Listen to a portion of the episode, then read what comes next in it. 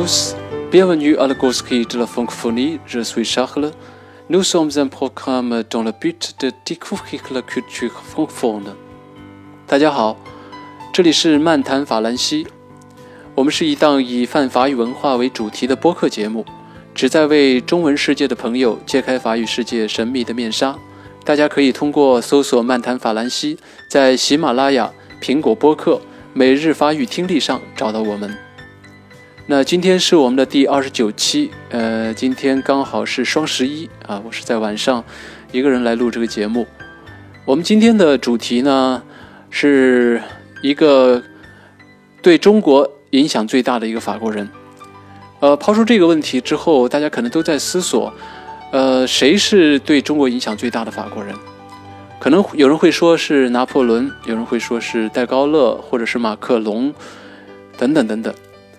但如果说对中国影响最大，是以影响的人数、影响的群体来说的话，我想有一个人可能比以上提到的这三个法国人对中国的影响更大。他的名字叫做。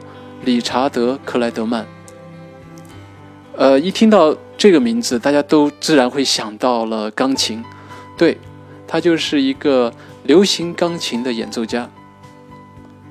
那一九八六年，呃，他的一张《命运》专辑在中国大陆发行，我记得很清楚，当时我还是在读书，偶然的机会是在电台里听到了。优美的钢琴曲，我在一直在想，这个人是谁？怎么会能弹出如此美妙、如此动听的钢琴曲？后来我知道他是理查德·克莱德曼。从此，他的钢琴曲在中国大地无时无刻的演奏着，无时无刻的被播放着。被传播着。你如果没有在饭店里听过，那你一定会在酒店里听过；如果没有在酒店里听过，那你一定会在电台里听过；没有在电台里听过的话，那你一定会在电梯里听过，会在电话里听过，一定会在上下课铃声里听过。所以，他的音乐实际上是，嗯，记载着你过去生活的每一个片段。或许某一个曲子的某一个部分，可以让你联想到你过去生活的一个小小的回忆。所以，我觉得他从这种意义上来说，是影响中国最大的法国人。我想这是毫无意义的。那理查德·克莱德曼呢？是出生于一九五三年，他是法国巴黎人。他出生在一个世世代代。的一个家具制造商的家庭，六岁开始学习弹钢琴，十二岁的时候就被巴黎国立音乐学院破格录取。那么，一九七六年，也就是在他二十三岁的时候，他的生活发生了戏剧性的改变。他当时是想要去做一个古典钢琴的演奏家，但是有一个叫做保罗·德森纳维尔的。一个制作人相中了他，决定让他演奏有一首曲子叫做《Ballad boo pour Adeline》，给艾德琳的诗。我想，如果大家听到这个名字的时候，可能稍许有些陌生，但是如果听到水边的阿迪莲娜，如果听到这个名字的话，我想你们应该会知道这是一首多么著名的曲子。那我们先来听一听这首钢琴曲。你一定知道这首曲子是什么。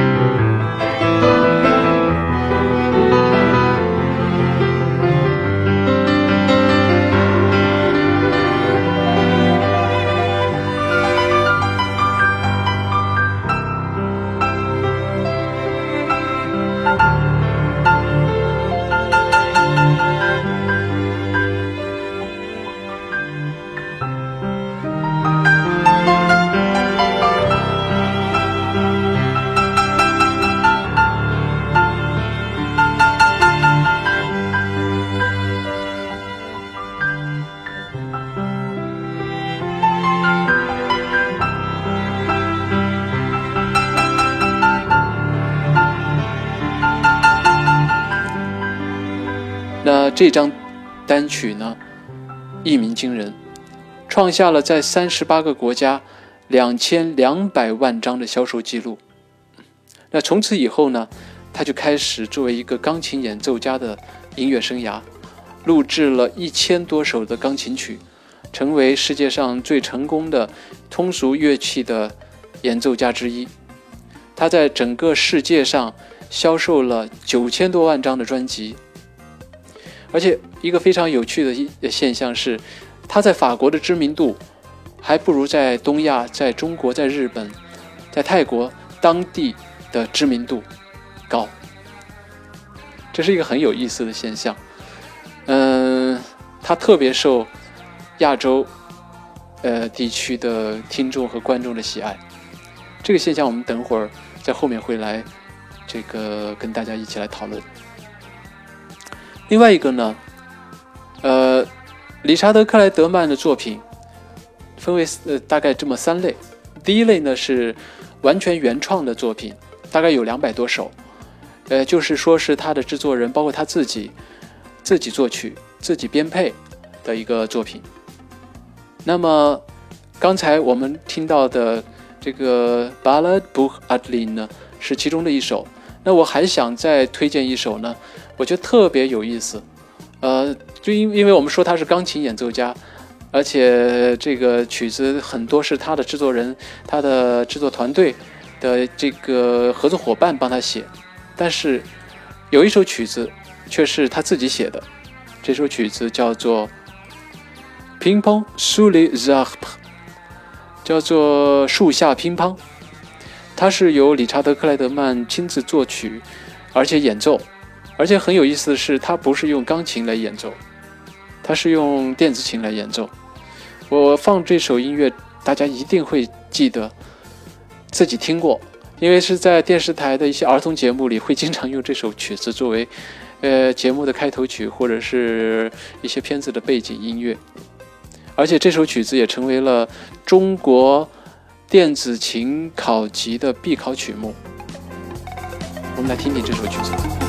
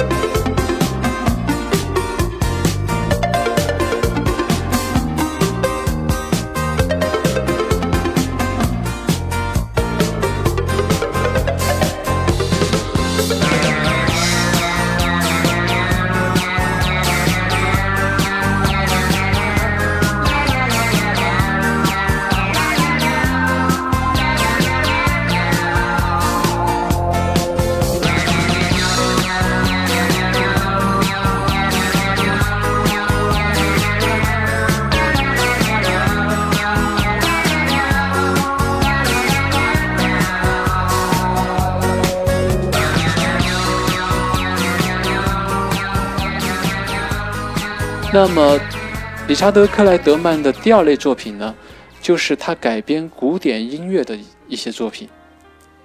我们大家都知道啊，这个古典音乐是具有厚重的肢体、庞大的结构和规模、凝重的乐思、深刻的思想内涵。它最主要的特征是严肃端庄，而这个理查德克莱德曼他的这种音乐风格是什么呢？呃，在音乐术语里啊，我们有一个叫做轻音乐，也叫做英文的话可以叫它 light music，或者是说叫做 easy listening music。呃，可以把这些音乐叫做情调音乐，它是指流行音乐中的器乐作品，它是以通俗的方式诠释乐曲。嗯，其来源可以是原创，也可以是对古典音乐、流行音乐或者是民间音乐进行改编而成。那么它一般是以小型的乐队加以演奏，结构简单，节奏明快，旋律优美。那理查德克莱德曼的音乐风格呢，就是这样的一种轻音乐的风格，呃，入耳音乐的风格。我这里选择一首，呃，李斯特的《爱之梦》，我们来对比一下。理查德·克莱德曼的演奏和朗朗的演奏，他们是两种完全不同的风格。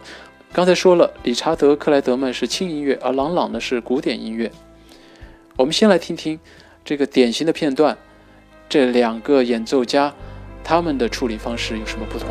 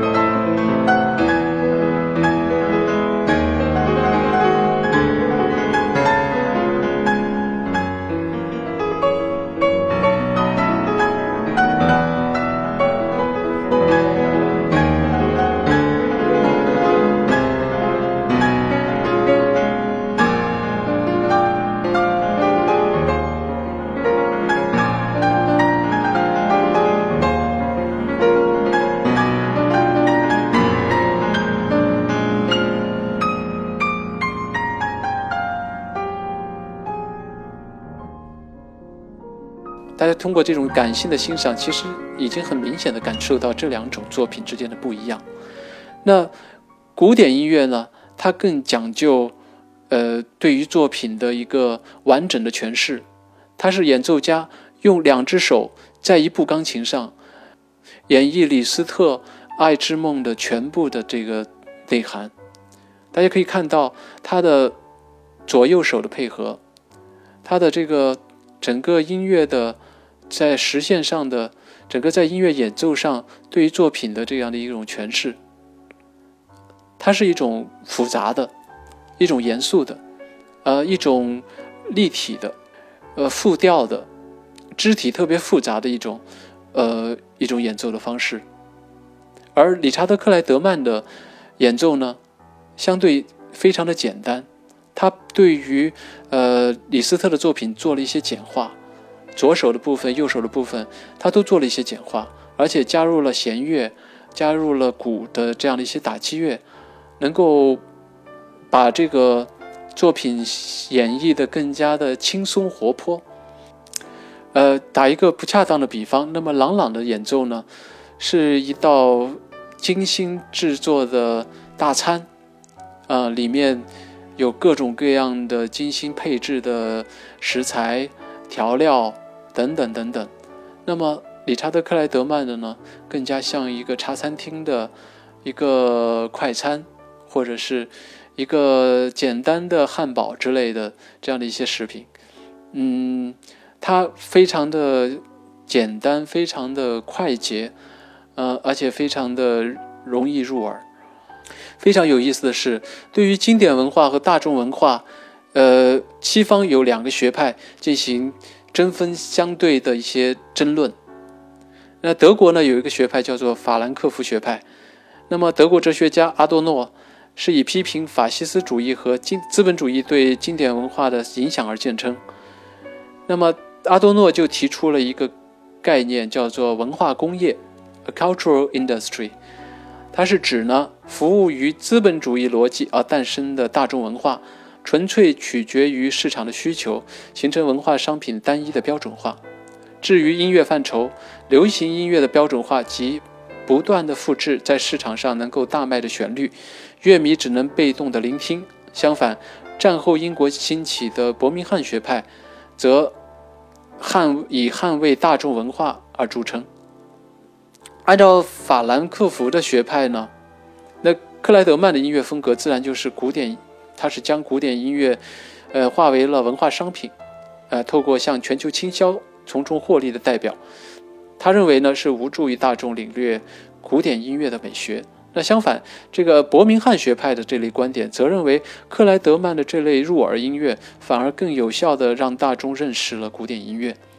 我想这两派的观点其实都有它合理和不合理的地方。呃，我认为任何一个。呃，事物的存在都是有它的呃合理性的，不能说克莱德曼的轻音乐风格，呃，是一种非常简单，嗯，难以登大雅之堂的这样的一种呃音乐风格，我们就认为它是不好的。它对于整个人类文明的进步也是有目共睹的。我想，中国八十年代以以来的这些琴童，很多学琴的这些儿童，其实都是因为受到了克莱德曼的影响，才接触到了古典音乐。古典音乐的门槛因此而降低，大家对于古典音乐的欣赏，因为克莱德曼这样的一个呃桥梁的作用，呃，被引入了古典音乐的艺术殿堂。那另外一个方面呢，我们也可以看到，呃，理查德克莱德曼的作品确实，呃，他的风格比较单一。从艺术的角度来看，从美学的角度来看，它确实，呃，是落后于古典音乐。我觉得轻音乐和古典呃严肃音乐，它其实它本来就不是用于放在一起来比较的，它主要是用于人类生活的不同的方面。你在餐厅里，在呃酒店里，你需要一些情调音乐去调剂气氛。克莱德曼的音乐，呃。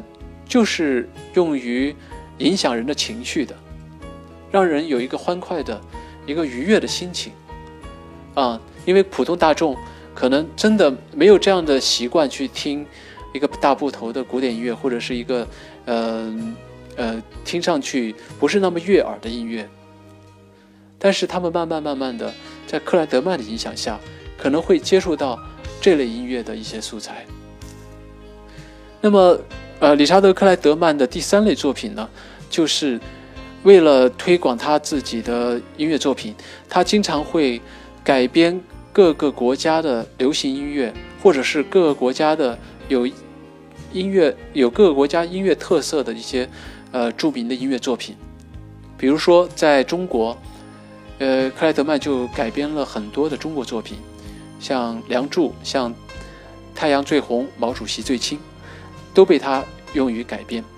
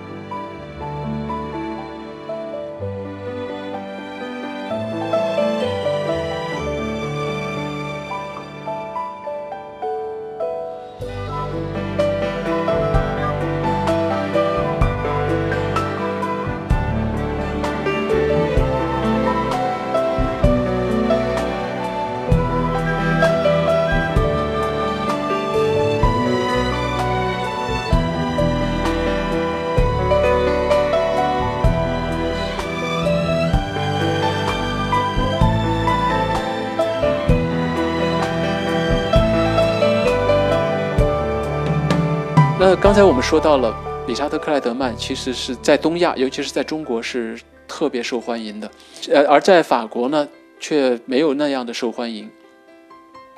那他在中国的成功呢，实际上是凸显了中国文革后的一个文化生态。那我们刚才说到了这个文化工业，那中国文革后呢，西方的流行文化，呃，迅速的在大众间普及。那么，理查德·克莱德曼所代表的这种入耳的这个轻音乐，就是其中的典型代表。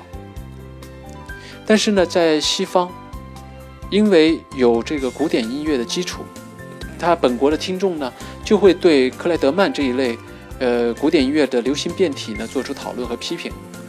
啊，我们中国的大众呢，经过文革这样一个杜绝外来文化的断层。一下子接受到这这样的一种西方流行文化，就使到嗯克莱德曼这一类音乐人流行了十数年之后，仍然是嗯非常的受欢迎。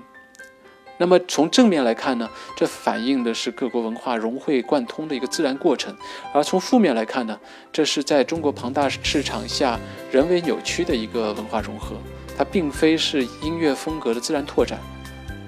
那么，我们这个克莱德曼的作品还要流行多长时间呢？这个我觉得不好说，因为中国现在国力增强了。那我们十九大的这个报告里也说了，我们现在的主要矛盾是人们日益增长的这个对于美好生活的向往与与这个发展不均衡之间的矛盾。那现在越来越多的人其实已经有更多的讯息，能够接触到更多的音乐种类，所以。呃，克莱德曼的音乐，呃，这些年来呢，确确实有，呃，被取代，呃，这个下降，呃，这个欢迎度是，呃，这个下降的这样的一个趋势。其实这也是一种一种非常好的一个现象，说明我们的社会在进步，啊，我们在呃更加多元化的去接受更多的这种文化种类，啊，包括古典音乐，现在也有更多的人去欣赏，呃，去这个学习，啊。但是呢，我觉得今天我们的主题，呃，我们的主人公，呃，理查德·克莱德曼，作为一个法国人，影响了世界，影响中国，呃，我们谈的这种文化现象，其实就是想说，经典文化和大众文化实际上就是整个文化发展的两个车轮，呃，精英能够推动经典文化进一步的这个向前进，那我们大众也在推动着大众文化进一步的向前进。呃，精英文化不能够代表所有，大众文化也不能够代表所有，只有两者之间进行互相的交融、互相的贯通，呃，互相汲取养分，才能够使到整个世界的文明向前推进。就像克莱德曼经常呃改编古典音乐的作品一样，那么古典音乐其实现在应该也不能够封闭啊，我们也要向这个现当代音乐呃这个进进展。啊，我们也可以看到，像中国的一些实验性的一些呃严肃音乐家，那世界的一些实验性的严肃严肃音乐家，实际上将音乐的范畴、将音乐的意义，以及拓展到了一个嗯新的高度。只是我们现在呃还没有更多的时间去欣赏，还没有更多的精力去这个欣赏，需要我们的听众、我们的受众这个环节也要互动，跟我们的音乐家一起。有个良性的互动，他们创作，我们来欣赏，一起来推进整个世界的文化向前的发展。这就是今天的呃漫谈法兰西。谢谢大家。Excellent, célèbre ce programme. Excellent, rukni à tous. À la prochaine.